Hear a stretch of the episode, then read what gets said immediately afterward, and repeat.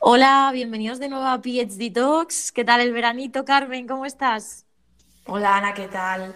El veranito ha sido intenso, creo que las dos estamos ya en nuestros respectivos nuevos destinos. Sí. Y mm, hemos, nos hemos tomado vacaciones. La, ciencia tiene que descansar también. Em, sí, una nueva, bueno, ahora estamos en una nueva etapa después de, después de estos dos meses de relax, tanto Carmen como yo, empezando nuestro postdoc, por fin las dos como doctoras, y en una nueva etapa, un nuevo laboratorio. Y bueno, ¿Qué tal estás, Carmen? Muy contenta. Estoy encantada, haciendo cosas muy diferentes a lo que hacía, por lo tanto soy como una esponja, como si tuviera siete años ahora mismo. Absorbiendo información, sí, eso es lo importante. Además que, que a, mí, me gusta también, tía, lo de trabajar en un, en un postdoc que sea diferente de tu tesis, que aprendes más cosas, eh, no sé, novedades, que estás, si estás así con, esa, con ese espíritu y con esas ganas de aprender, siempre estás activo, ¿no? Eh, yo, me gusta. Sí, Ana está igual de contenta que yo, ¿a que sí, Ana? Sí, sí, sí, yo sí, yo sí, la verdad es que por fin dices, ¡buah! Estoy en un sitio muy bien, muy contenta, con unos compañeros muy guays y la verdad es que sí, nos ha, nos ha sonreído la suerte después de la tesis, que fue un periodo también muy bonito y diferente. Y, y, nada, aquí estamos de nuevo. Así que de nuevo os traeremos a muchísimos invitados, todos los que querráis participar, ya sabéis que estáis abiertos a escribirnos. Y el primero de nuestros invitados de esta nueva temporada eh, se llama Rolando Alberto. Él eh, le conocimos en el, en el congreso que, que, nos invitó ICIAD y él es farmacólogo y es PhD en investigación en medicina y entre toda la cantidad de cosas que hace, que ahora nos, nos contará. Una cosa muy interesante que, que nos contó es que es, él promueve un poco lo que es el emprendimiento en ciencia y llevar un poco todo el mundo este de, los proyectos más a nivel privado y de finanzas y negocios a los científicos. Y la verdad es que estaría muy interesante escucharle, que nos cuente un poquito de todo esto. Hola, Rolando, ¿qué tal? ¿Cómo estás? Hola, pues muy contento de escucharles. Eh, la verdad es que para mí fue muy grato y estuvo muy chido eh, conocerlas ahí en, la, Universidad de Harvard, en este curso de, divulgación científica en español y, pues qué buena onda que ustedes hacen este podcast para precisamente la gente eh, que tiene PhD o que anda estudiando el PhD o que quiere estudiarlo, pues sepa todas las diferentes complejidades que involucra y todo lo que se puede, hacer. ¿Y cómo nos explicarías un poquito? Porque, eh, bueno, yo he visto tu currículum, las dos lo hemos visto, que es súper completo, haces muchísimas cosas, pero bueno, si nos pudieras eh, resumir en un par de minutitos lo que hiciste durante la tesis, en qué consistió lo que tu trabajo. Ah, sí, con mucho gusto. Eh, yo estuve trabajando eh, en un proyecto sobre VIH-Sida. De hecho, fue muy padre porque también fue la primera oportunidad que tuve de hacer un proyecto internacional con varios países, incluido España, México, Portugal, Argentina, Chile, Perú. Y, fue muy padre porque en este proyecto estuvimos desarrollando algo que le llamamos nanovacuna que básicamente, y ahorita que están muy de moda las vacunas, es usar nanopartículas y usar pedacitos de, en este caso, el, VIH, eh, para generar una, una respuesta de protección a nivel de la mucosa vaginal. Pero lo interesante de esa propuesta es que en lugar de administrarte la, la vacuna eh, pues con una inyección, eh, con una de esas temibles agujas, pues más bien administrarlo con un spraycito por la nariz entonces administra por la nariz, pero se genera una respuesta inmune o una protección a nivel de mucosa vaginal y a nivel pues también de, sistémica o de todo el cuerpo, Ostras, qué interesante. ¿Y cómo...? Ya, me parece muy interesante. Un cambio, me, me gusta eso, ¿no? Que las vacunas las han puesto de moda, todo el mundo habla de vacunas. Sí, ¿cómo es? O sea, si nos puedes explicar, no sé si igual eh, te estoy trasladando demasiado al pasado, ¿no? Pero claro, o sea, si el, eh, se inocula el spray por la nariz y la protección llega hasta la mucosa vaginal, digamos, pero eh, ¿solamente será una vacuna femenina o es vacuna también, o no depende del sexo? En este caso es una vacuna que sí depende del sexo. Vale, vale, como has dicho lo de vacuna vaginal me lo he imaginado, pero bueno, pues si acaso. Sí, es precisamente porque eh, precisamente eh, en mucosa vaginal la, respuesta inmunológica, la protección, eh, varía mucho de acuerdo a, las hormonas, en este caso ah. los estrógenos. Entonces, eso es muy bonito porque más estrógenos o temporada donde hay más estrógenos, se generan respuestas más, más potentes. Eso por una parte y por otra, porque eh, la mucosa vaginal y, una parte del sistema inmunológico que es el tejido eh, mucosal o tejido inmune de las mucosas, es como una autopista, entonces está conectada la nariz, la, garganta, todos los ganglios linfáticos, el intestino y, la parte este genital. Entonces es como una autopista donde uno entra por un lado, pero puedes generar un efecto forma distante. Entonces, aprovechando precisamente esa biología que tenemos como mamíferos, donde pues buscamos eh, innovar en, nuevos tipos de vacunas. Muy interesante. Rolando, eh, explicando, esto es lo que has hecho en la tesis, pero exactamente qué es lo que haces ahora y cómo, digamos, se creó ese puente, ¿no? Porque esto es, yo creo que es lo más interesante para, la, para nuestros oyentes, que pasamos de estudiar una cosa muy específica y ahora exactamente qué es lo que estás haciendo y cómo llegas hasta ahí. E-, esa es una pregunta bien, bien, bien compleja y que depende mucho de cada quien, de, eh, pues de nuestro país, de nuestras conexiones, de nuestros amigos, etcétera. Y el detalle es, como decimos aquí en México, ¿y qué vas a hacer después del, doctorado, no?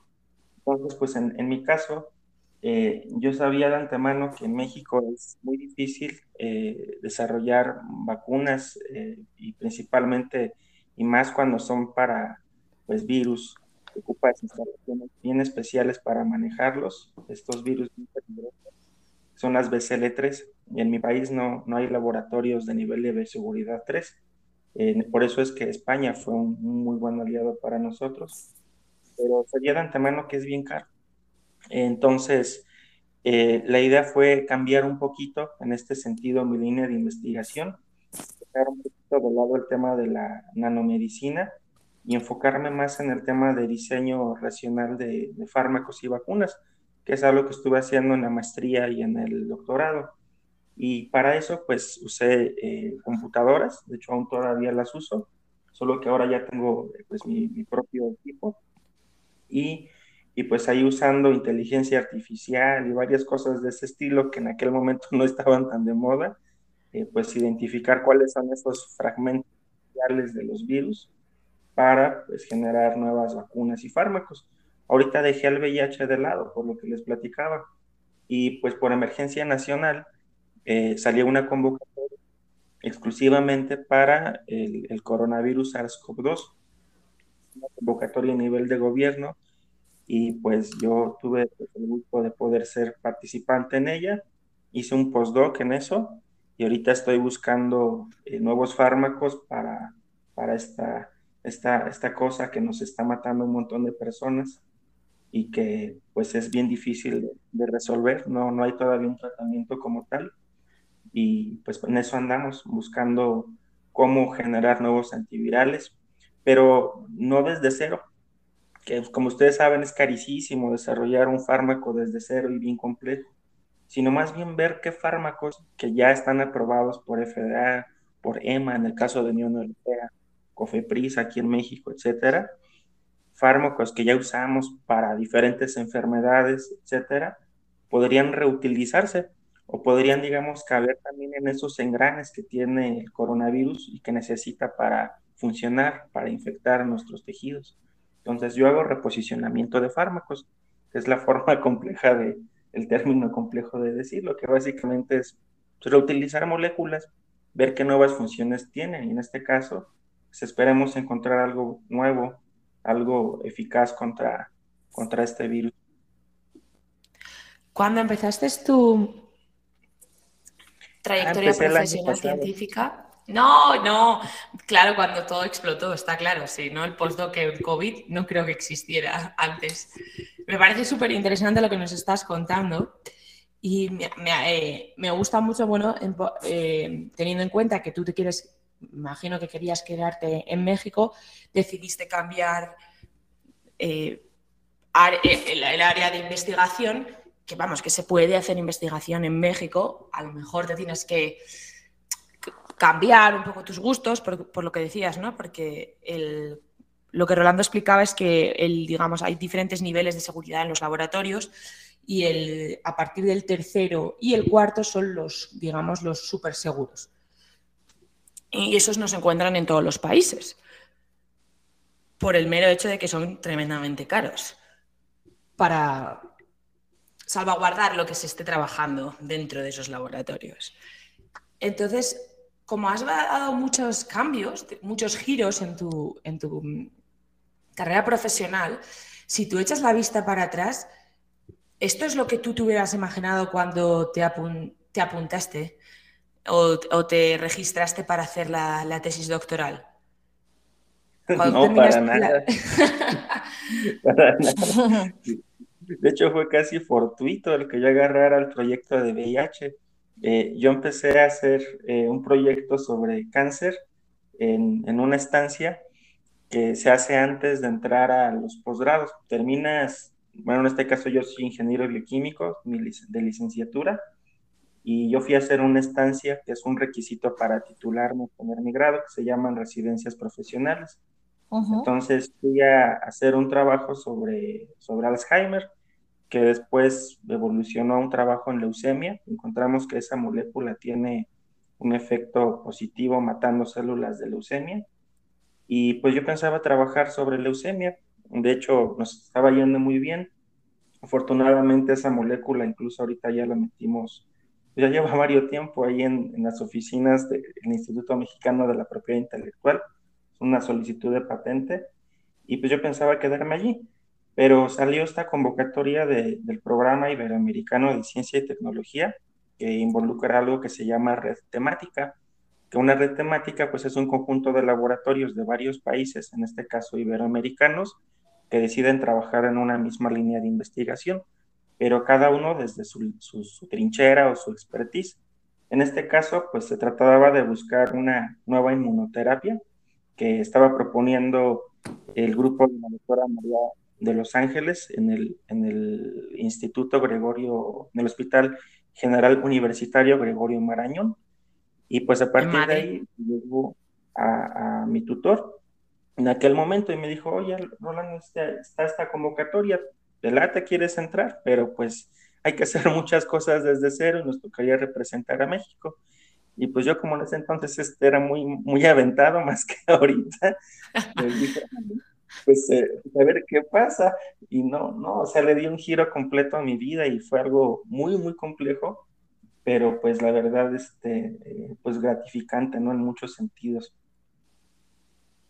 Creo que eres un ejemplo, ¿no? De lo que hablábamos justo al principio, que muchas veces se empieza en, en un determinado área de investigación y después cambias totalmente de área de investigación, que es lo que nos está pasando a Ana y a mí. No totalmente, pero dentro de tu conocimiento tienes la capacidad de transferir tus, los conocimientos aquí durante la tesis o la maestría en un área que parece totalmente desconocida, pero que al final puedes llevar todas tus herramientas eh, científicas para poder estudiar la nueva área de... Sí, que además a mí me parece algo como eh, que es un mensaje a lanzar muy muy importante para la gente que no esté escuchando, que todavía está haciendo la tesis, porque realmente te crees que igual si te sal, o sea, que igual no te van a querer en otros proyectos porque no es lo que tú has hecho, porque no es tu línea de investigación.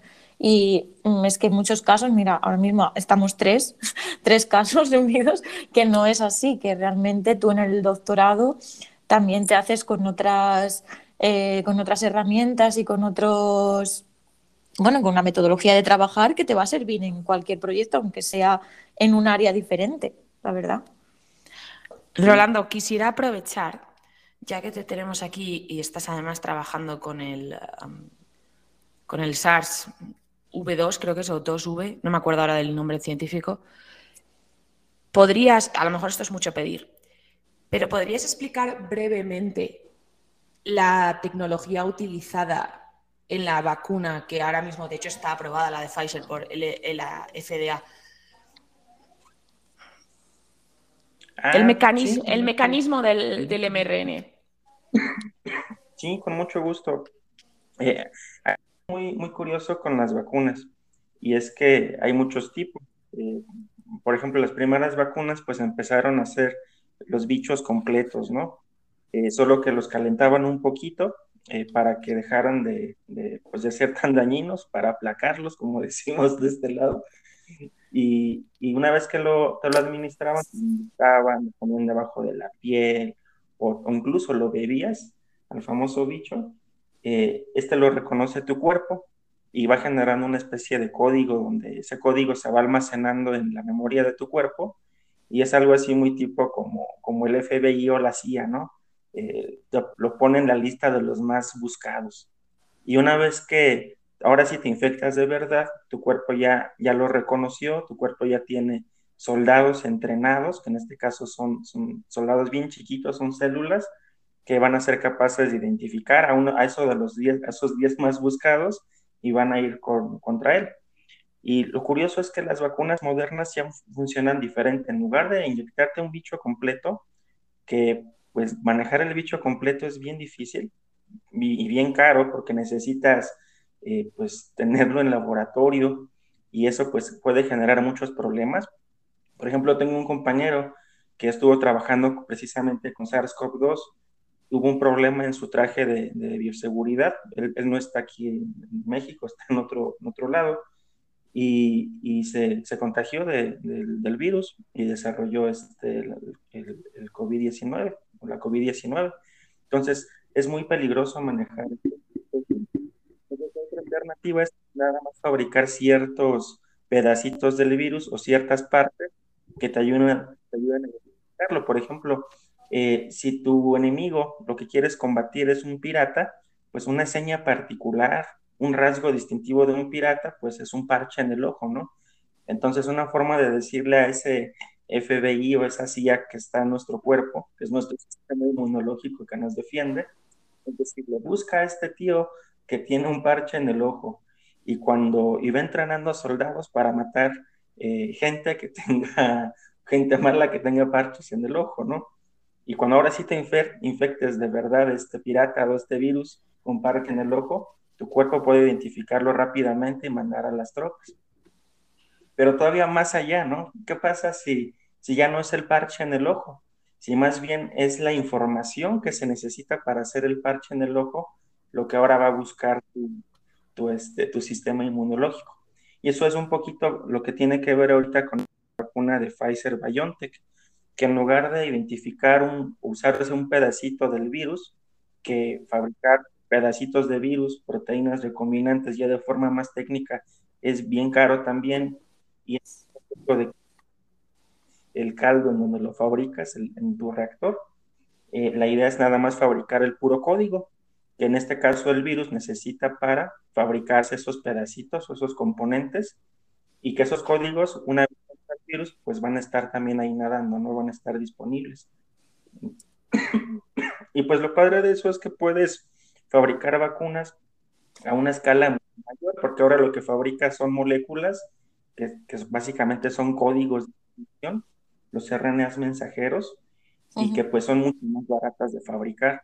Por eso es que en tan poquito tiempo, bueno, relativamente, ¿verdad? En tan poquito tiempo, porque eh, estos dos investigadores eh, de bueno, nacionalizados, no sé, creo que de Estados Unidos, pero que nacieron en Turquía los dos, es un matrimonio, eh, ellos dos pues este, estuvieron como 20 años investigando esta tecnología, pero pues en poquito tiempo se implementó. O sea, en lugar de esperarnos 12, 15 años para que saliera una vacuna y llegara ahorita que, nos, que mi, esposa la tenga puesta en su, en, su cuerpo, pues fue realmente bien poquito, ¿no? Como un año para poderlo hacer. Pero fue gracias a que se redujo muchísimo la complejidad de hacer la vacuna y se manejó un paradigma diferente.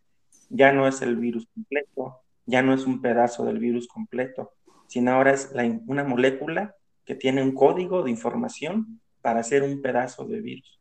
Entonces, eso está bastante padre porque vienen cosas muy, muy buenas. Eh, estos dos investigadores han anunciado que ahora quieren atacar la malaria. Entonces, son vacunas muy rápidas, más baratas de desarrollar y pues con fortuna pues van a servir para muchas cosas más. Nos alegra saberlo, ¿no? Que, haya, que ya hayan mejorado tanto eh, la tecnología de las vacunas como para que se puedan generar a gran, bueno, de esta manera, ¿no? A gran escala y, tan rápido, entre comillas. Muchas gracias, Rolando, porque creo que hay, hay una gran población, parte de la población que, bueno, los reacios a vacunarse, que es el desconocimiento de la tecnología, a pesar de que hay muchísima gente ahora mismo intentando explicarla. Y lo has explicado de una manera muy, yo creo que es muy fácil de entenderla sin tener, sin tecnicismos locos, que a veces eso pecamos un poco los científicos. Hemos hablado, digamos, un poco de lo técnico, de cómo, de cómo pasaste a esta parte, de que nunca te lo hubieras imaginado llegar hasta aquí. Entonces, nosotros nos gusta preguntar lo que llamamos las tres preguntas de rigor. Que la primera es, ¿cómo describirías? No, ha pasado un tiempo desde que no estás en el doctorado, pero ¿cómo describirías tu estado emocional durante la tesis doctoral y durante el postdoc, porque yo creo que están bastante, van de la mano. Pues yo creo que abismalmente, diferentes. Eh, para mí el postdoc fue muy, muy gratificante eh, porque encontré gente eh, pues muy buena. Estoy haciendo postdoc ya el segundo año. De hecho, hoy lo empiezo en unas horas. Eh, pues logré eh, a través de, compañeros en el laboratorio durante el doctorado establecer relaciones y, a partir de ello es como conocí al investigador con quien ahorita trabajo. Entonces eh, es diferente porque en el postdoctorado me tratan como un investigador, me dan como esta independencia de yo poder resolver los proyectos, hacer las propuestas eh, y ellos ayudarme a conseguir todo lo que necesito para poder implementar. también durante el postdoc, pues fue bien complicado porque hubo un tema a nivel de gobierno que hizo que muchos fideicomisos, que básicamente son como estos recipientes, vamos a decirlo así, donde se depositan los fondos eh, económicos para hacer los proyectos en muchas instituciones, pues desaparecieron. Este, el gobierno quiso que, se fuera así, diferentes temas ahí. Eh, y pues el asunto es que nos pegó a muchísimos investigadores del país. Y yo prácticamente me quedé sin nada de financiamiento para mi proyecto. Sin embargo, eh, ya esperaba que llegara a pasar algo así. Eh, ahorita en mi país pues estamos pasando una crisis en cuanto a temas de financiamiento y investigación y pues tuve que anticiparme a esas cosas. Eh, durante el, doctorado fue bien diferente porque como ustedes ya lo saben, ¿no? Este, uno está presionado de diferentes formas y desafortunadamente no hay una legislación que nos proteja, que nos permita, digamos, ejercer nuestras labores como, como empleados. Eh, a mí me gusta mucho decirlo así, ¿no? Estamos en un limbo donde trabajamos como pero nos consideran alumnos eh, donde nos pagan, pero no nos lo consideran como un salario, sino nos lo consideran como una beca. De manera que es como si estuvieras trabajando, pero sin prestaciones o sin los beneficios que de ley te corresponderían como un trabajador. Eh, trabajas sin seguro médico, este, trabajas eh, muy, muy desprotegido de que algún día te digan ya no vayas y puedas ir y tú no de forma legal. La única forma pues es ir a la Comisión Nacional de Derechos Humanos, pero pues como ustedes sabrán, hay muchas cosas más allí, ¿no? Que más importantes que resolver. Entonces, eso es muy feo porque no solamente está en México, ¿no? Sino también lo he visto ahí en España. Eh, el tiempo que estuve ahí en España un ratito, pues pude darme cuenta que también eh, no hay este tipo de legislación. En Estados Unidos lo mismo, y en varios países, ¿no? Cada persona que me encuentro me, me, cuenta pues su experiencia y pues no siempre es tan grata, ¿no? Casi hablamos muy optimistas de lo que hemos logrado, pero cuando hablamos un poquito más a fondo de lo que es trabajar en esto, eh, pues sí es un poquito, pues gacho, ¿no? Así como, como un poquillo triste. Entonces, sí puedo decirles que hay un gran cambio de estar estudiando el doctorado y estar estudiando un postdoctorado y pues también en el postdoctorado ya, ya también tengo ahora ya mis alumnos. Eh, yo ahora tengo que revisar sus tesis y, y, pues buscar la forma de conseguir lo que ellos necesitan, ¿no? Este, estar del otro lado también me ha hecho ver diferentes cosas y me han hecho entender también estos otros puntos de vista que como alumno a veces no entendía el por qué, ¿no? Pero sí hay, sí hay mucha, mucha diferencia ahí. Y sí te puedo decir que que los estados emocionales pues son así como, como una especie de, montaña rusa, ¿no? Sí, un torbellino, ¿verdad? Sí, es, nuestra palabra de, para definir tu estado emocional. Rolando, yo una, una, cosa que sí que te quería comentar y quería preguntarte, aunque andamos así un poquito justas, es que, eh, bueno, ahora has comentado que eh, tú pudiste, o sea, te quedaste sin financiación en un punto de tu proyecto, pero bueno, que como que lo veías venir, ¿no? Y entonces estabas como medio preparado por ello, para ello. Y además es que eh, vi que, una parte de todas las cosas que haces es un poco eh, promover el emprendimiento en ciencia. Y yo quería que nos contaras un poquitín, si puedes así muy brevemente, cómo, en qué basas este emprendimiento en ciencia o cómo lo desarrollas o todo, toda esta parte de aprender eh, a hacer ¿no? los negocios en, ciencia y, promover que los científicos no estemos solamente en el laboratorio. Claro que sí. Eh, bueno, parte de, que precisamente si nos quedamos aprendiendo únicamente lo que nos enseñan en el laboratorio, pues va a ser bien difícil después conseguir un empleo, porque es muy difícil conseguir estancias postdoctorales, hay mucha competencia y conseguir pues este, una plaza, pues ni se diga, es así como buscar un unicornio, ¿no? Realmente no hay como una, un camino claro eh, de cómo llegar, con quién llegar y esas cosas. Este, sí lo hay en este sentido, ¿no?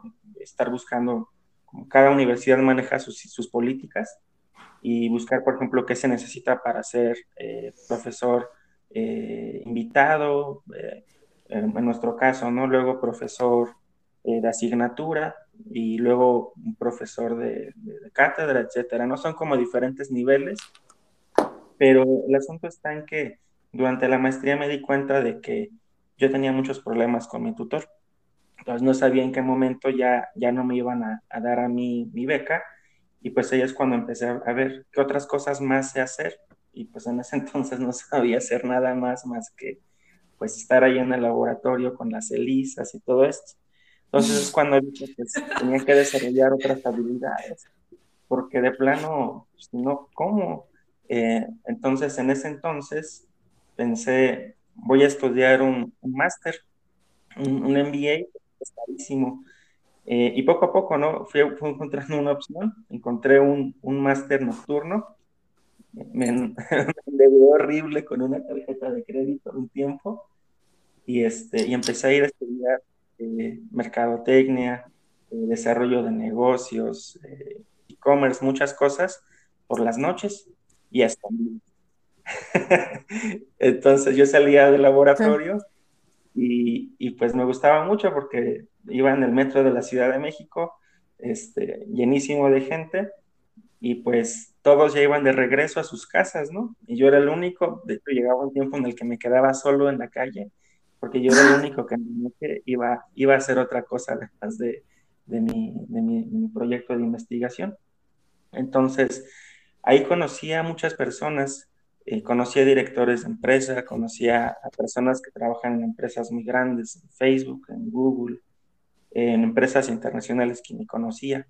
Y ahí es cuando empecé a adquirir esta otra visión de que uno tiene que buscar las cosas por sí, por sí mismo. Si tú quieres tener seguridad laboral, si tú quieres tal cosa, este, tienes que buscar la forma de tú generártelo. Porque si uno se pone a esperarle al gobierno que te lo dé, este, pues tal vez uno se haga calaquita ahí y este, no recibas nada o no te lo reconozcan. Y en mi país es bien común. Hay mucha gente bien talentosa que mejor se va del país porque aquí realmente no, no progresan las personas. Y pues mejor se van a hacer robótica a Japón o donde sea que sí los reconocen. Y pues la, la situación no es, es triste, pero pues eh, el detalle está en que pues primero si uno quiere cambiar las cosas, pues primero tratar de cambiar uno mismo o uno misma. Y pues bueno, a partir de eso es cuando eh, empecé a aprender estas otras cosas y me empecé a dar cuenta de que si por alguna situación yo dejaba, me, salía, me sacaba del laboratorio, me iba a quedar sin recursos, sin computadoras, sin cosas con que trabajar. Y pues ahí es donde empecé a hacer trabajillos de diseño gráfico, este, pues todo a escondidas también. empecé a hacer, aprendí mucho sobre patentes farmacéuticas, empecé a dar asesoría de los temas y, y poco a poquito, es como fui juntando un dinero, para comprarme mis propias cosas este, de laboratorio y, y, eso me sirvió mucho porque ya cuando entré al postdoc, eh, pues yo ya tenía mis propias herramientas para trabajar y pues ya aunque no tenía forma de conseguir dinero, pues yo ya desde mi casa pude hacer mi investigación. Y eso no nada más te lo digo a personas que están estudiando un posgrado, ¿no? Sino también a investigadores que conozco. Las cosas que se compran con financiamiento para los proyectos no son de ellos o de ellas, son de las universidades o de los institutos.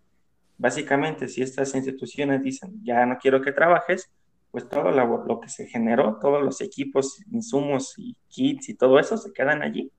Entonces, empezar a comprar lo nuestro y en cierto momento constituirnos para nosotros poder legalmente generar servicios de investigación o en su caso poder generar nuestra investigación desde nuestras propias instalaciones porque los laboratorios lo cerraron, como ustedes vieron en los postdocs. Entonces, este es como, pues ya no un llamado, sino como una urgencia de que tenemos que independizarnos, eh, tenemos que ser capaces de investigar sin que haya universidades de por medio que nos digan, eh, te voy a dejar o no investigar tal cosa, o te voy a permitir que sigas laborando aquí con nosotros. Y pues, suena feo y gacho, pero es la realidad. Te autofinanciaste un poco, digamos, ¿no? Te conseguiste autofinanciar. Y eso es mucho lo que haces como emprendedor al principio. Tienes que autofinanciarte, este, porque los fondos también escasean y porque los inversionistas ya quieren que muestres ventas. Entonces, al principio es pues apretarse el cinturón y, órale, ¿no? Buscar la forma de conseguirlo uno por, por sí mismo, conseguir gente, aliados. Es una alternativa a, a, una potencial carrera científica. Es, es, otra perspectiva porque no es ni incluso industria, es realmente eh, ser un autónomo, un autónomo en ciencia. La dificultad que yo veo a nivel español, en nivel España, es la cuota de autónomos que uno tiene que pagar. A partir del sexto mes estamos hablando de una barbaridad de dinero, que si no estás generándolo, realmente tendrías que estar trabajando de manera ilegal. Y entonces yo creo que está ahí el, la, el, el handicap, ¿no? De cuánto dinero puedes generar con ciencia. Ya sabemos que la ciencia, el dinero que puedes generar es más a largo plazo que a corto plazo. Entonces, me encanta la idea, pero en España está complicado porque yo eh, conozco gente que ha querido, que hizo la tesis doctoral, que quería mantenerse en la ciencia, pero debido a lo que estabas explicando de problemas de plazas, no pudieron. Entonces, digamos que abrieron sus propios negocios relacionados con salud sobre todo pero no han podido continuar haciendo investigación porque era demasiado caro y tenían que mantener una cuota de autónomos muy elevada, cosa que en otros países es, eh, no quiero llamar estúpida, pero es básicamente un dinero que realmente eres capaz de generar. En España no sé, porque hace muchísimo que yo he sido autónoma en España, no me acuerdo ahora mismo de, pero es casi 300 euros al mes que tú tienes que pagar al gobierno a partir del sexto mes, si no me equivoco. Yo no... Entonces, claro, es muchísimo dinero, porque si no estás generando, que es lo que dices tú, o sea, tienes que autofinanciarte y invertir muchísimo tiempo, sobre todo los primeros años. Y cuando realmente tienes que invertir el tiempo eh, y el dinero, te están exigiendo a nivel de impuestos una barbaridad de dinero, que yo creo que es que me parece una exageración lo que te piden. Porque sé que hay países que es cero, a partir de no sé qué año empiezas a pagar algo de dinero, pero estamos hablando de 50 euros. Entonces, entre 50 y 300 hay una gran diferencia. Pero me, gusta mucho la idea que propones porque aquellas em, ciencias que no requieren de tanto... Bueno, tú eres farmacólogo al final, pero si haces la inteligencia artificial, que muchas muchas ciencias biomédicas terminarán siendo algoritmos y demás, pues quizás sea la forma de invertir en un buen ordenador y esa sea tu herramienta de, trabajo. Principal, sí, Y, pues al principio, o, sea, a lo mejor este, suena, suena medio gacho o medio mal, pero mm, pues duele un poco. Eh, tal vez al principio no me pueda poner a trabajar directamente haciendo alguna cosa, no sé, algún experimento o algo así, eh, sino como lo decía, ¿no? al principio yo hacía cosas más de diseño gráfico, que nada tenían que ver con, con esta parte científica, pero lo hacía porque eh, con estos proyectos es como yo demostraba o, iba generando la, la, la expertise, la, experiencia profesional, eh, para que yo en cierto momento ya pudiera conseguir un, trabajo si así lo necesitaba, por lo que les decía, yo, estaba pisando un pie por dentro y un pie por fuera en cuanto al posgrado. Entonces, eh, la forma de generar experiencia profesional, pues una forma muy buena, si es que uno no tiene todavía experiencia profesional o currículum, es generar proyectos este, como freelance y, y, a partir de eso, pues ya ir generando tu primer, tu primer currículum. Y a lo mejor durante ese proceso te, te das cuenta que pues tal vez mejor te convenga en cierto momento poner una empresa que se dedica a dar esos servicios, que es ahorita precisamente en el tenor que estoy, y, y, pues ya no tener tampoco que depender mucho de si va a haber o no financiamiento el siguiente, si va a haber o no una beca el siguiente año para seguir haciendo investigación. Es algo también que, que se va haciendo conforme uno va, va avanzando en el camino. Para poder ahorrar suficiente y comprar pues mi propio equipo, fueron varios años. Eh, para poder comprar también mi propio equipo para hacer investigación, también fueron varios años. Y, este, y fue también unirme a otras personas. Entonces, es muy parecido el proceso, digamos, de ser un científico o científica autónomo autónoma al, al, proceso de ser un empresario o emprendedor autónomo o autónoma. Este, al principio uno tiene que buscar aliarse con otras personas, eh, generar tus propias herramientas y si tienen este, este gran reto, ¿no? De este, este tema de los 300 euros que tienen que pagarle al gobierno, eh, pues buscar a lo mejor la forma de trabajar con gente de otros, eh, esas situaciones eh, que a lo mejor pues puedan ser un, un, problema.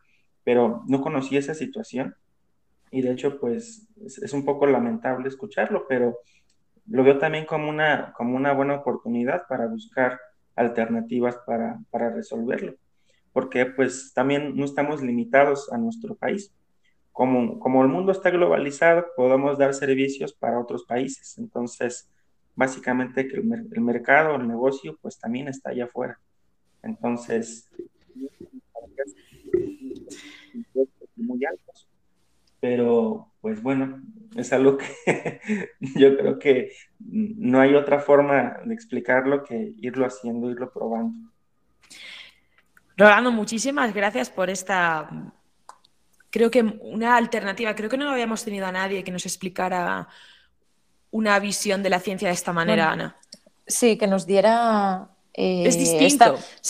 ya más, más que por el hecho, porque sí que has comentado tú, Carmen, que es muy complicado emprender en España y es eh, totalmente cierto, pero la filosofía de, vida, de cómo lo ves, Rolando, de, de ese autofinanciarse, emprender, buscar tus, eh, tus propias herramientas, eh, no quedarte esperando a que te lo den todo, sino buscarte la vida, digamos, de alguna manera o intentarlo al menos, creo que es una, una filosofía muy buena para transmitir, la verdad. O sea que muchas gracias por tu, por tu punto de, de vista, por compartir todo esto con nosotras.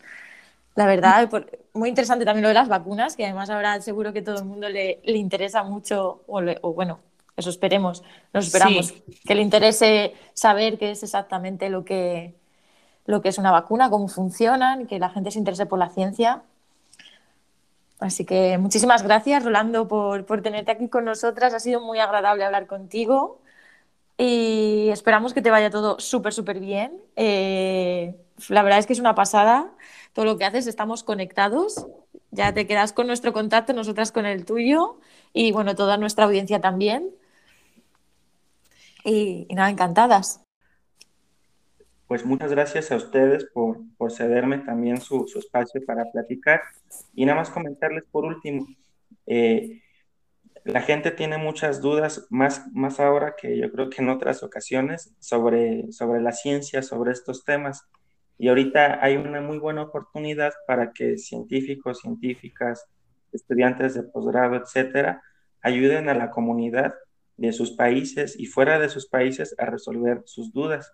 Actualmente estamos haciendo un proyecto que se llama Cazadores del COVID-19, donde recopilamos todas las dudas que hay en este caso en nuestra región, en la localidad, de eh, pues dudas relacionadas al virus, a las vacunas, a los tratamientos, juntamos científicos, científicas top que conocemos dentro de nuestro país y fuera también de nuestro país y les ponemos de que nos ayuden a explicarle a la gente con metáforas. Ahorita pues fue un poco a lo mejor la práctica, les hablé de vacunas con piratas, bueno, a lo mejor esto es un poquito la idea, hablar con metáforas de conceptos tan difíciles como pues son la inmunología y demás, pero sobre todo algo práctico, algo que la gente pueda sentirse empoderada y poder saber cuándo decirle no a un medicamento, a un remedio eh, que no funciona o una noticia falsa que, que, pues nos puede generar un problema grave en nuestra salud. Entonces, eh, vamos a empezar nuestro, nuestra segunda temporada de Cazadores del, COVID-19